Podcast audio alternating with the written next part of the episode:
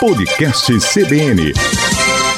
Bom dia, Maceió. Bom dia, Alagoas. Estamos começando mais um episódio do podcast Acontece em Alagoas. E hoje vamos falar de imposto de renda. Nós temos um episódio aqui no podcast disponível que explica um pouco sobre a declaração deste ano, mas neste episódio vamos entender o que realmente é o imposto de renda. Para ajudar na explicação, eu convidei o contador e palestrante Fabiano Azevedo. Seja bem-vindo, Fabiano. Muito bom dia. Bom dia, Matheus. Muito obrigado pelo convite. Bom dia para quem está nos ouvindo aí no podcast Acontece em Alagoas. Estou muito feliz de estar aqui trazendo conteúdo, conhecimento sobre esse tema que desperta tanta curiosidade e dúvidas nas pessoas, né? Exatamente. Então é muito bom estar aqui hoje com você, batendo esse papo. Para começarmos, o que é o imposto de renda e para que ele serve? É, muitas pessoas me perguntam sobre isso. Eu acho, normalmente eu falo que é o tributo mais famoso do país, porque de fato todas as pessoas conhecem esse tributo, né, esse imposto de renda. Mas para ser mais específico, eu sempre digo que é um tributo cobrado anualmente pelo governo federal sobre os ganhos das pessoas físicas e das empresas também. Porque a gente está numa época de declaração das pessoas, das pessoas físicas, mas as pessoas jurídicas também pagam esse imposto. É, e esse valor é pago de acordo com os rendimentos declarados, que as pessoas físicas declaram. De forma que quem paga mais, quem recebe mais, na verdade, quem recebe mais imposto, é, mais rendimentos, que tem mais salários, paga mais imposto. Quem tem uma renda menor, paga menos imposto.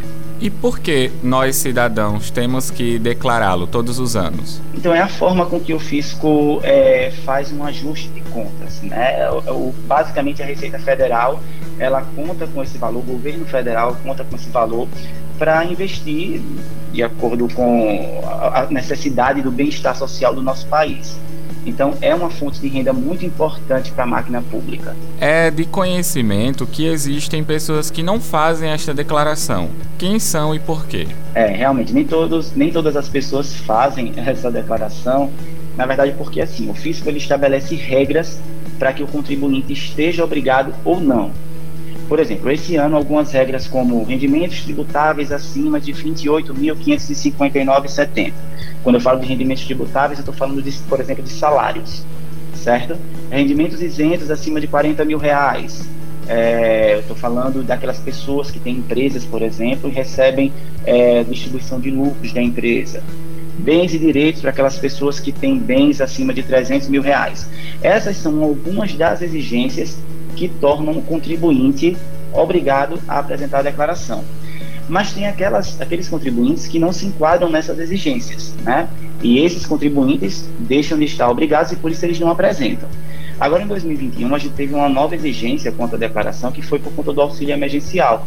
Quem recebeu o auxílio emergencial e teve rendimentos tributáveis, ou seja, salários de outras fontes acima de R$ 22.847, se tornou obrigado. Normalmente essas pessoas não seriam obrigadas a prestar a declaração, mas por conta dessa exigência, essas pessoas passaram a ficar obrigadas. E, e muitas pessoas é, às vezes questionam o fato de quem recebeu auxílio é, deveria estar desempregado. Né? Essas pessoas que receberam auxílio é, é, emergencial deveriam estar desempregadas.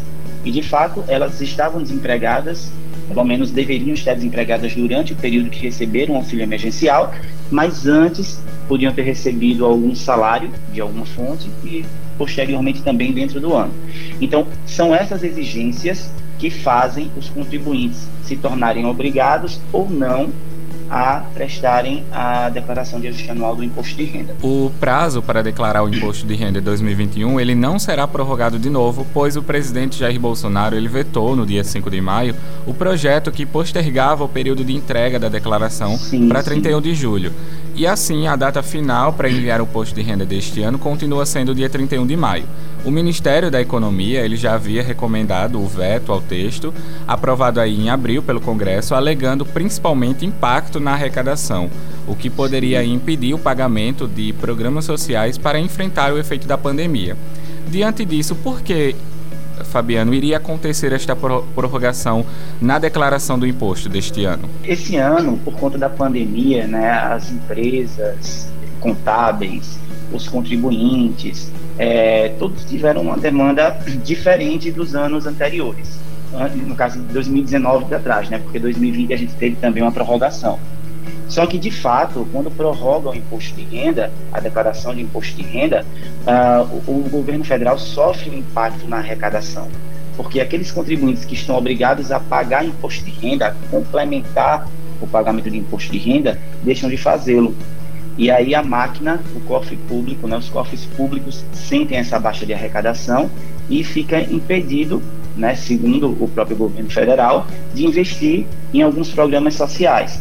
E essa preocupação fez com que uh, o governo, pelo menos foi dessa forma com que o governo se pronunciou, é, a não prorrogar além do 30 do, do mês de maio. E para nós encerrarmos a nossa conversa, Fabiano, Sim. por que essa prorrogação ela afetaria os programas sociais? Qual a relação que existe entre o imposto de renda e esses programas? Exatamente, o imposto de renda ele faz com que é, a, a, arrecadação do imposto de renda ela é destinada também a, a esses programas sociais. Então, no momento em que não fosse a, é, feita a arrecadação para os cofres públicos, o governo federal não teria como investir, é, teoricamente, pelo menos foi o que foi informado, não teria como investir nessa, nesse, nos programas sociais, de fato. Fabiano, gostaria muito de te agradecer por aceitar o convite para participar do nosso podcast e esclarecer alguns dos pontos em relação ao imposto de renda. Muito obrigado pela Eu participação. Agradeço. Muito obrigado também pelo convite. Fiquei muito feliz e lisonjeado, viu? um grande abraço. Assim, encerramos mais um episódio do podcast Acontece em Alagoas. Para mais informações e notícias sobre o que acontece no estado e no Brasil, não deixe de acessar o nosso site cbnmaceo.com.br. Você também pode interagir conosco através das redes sociais é só procurar pelo CBN Maceió no Instagram. Também você pode sintonizar na 104,5 e ficar por dentro de toda a nossa programação. Eu vou ficando por aqui e eu lhe espero no próximo episódio para você ficar sabendo o que acontece em Alagoas. Até a próxima. Podcast CBN.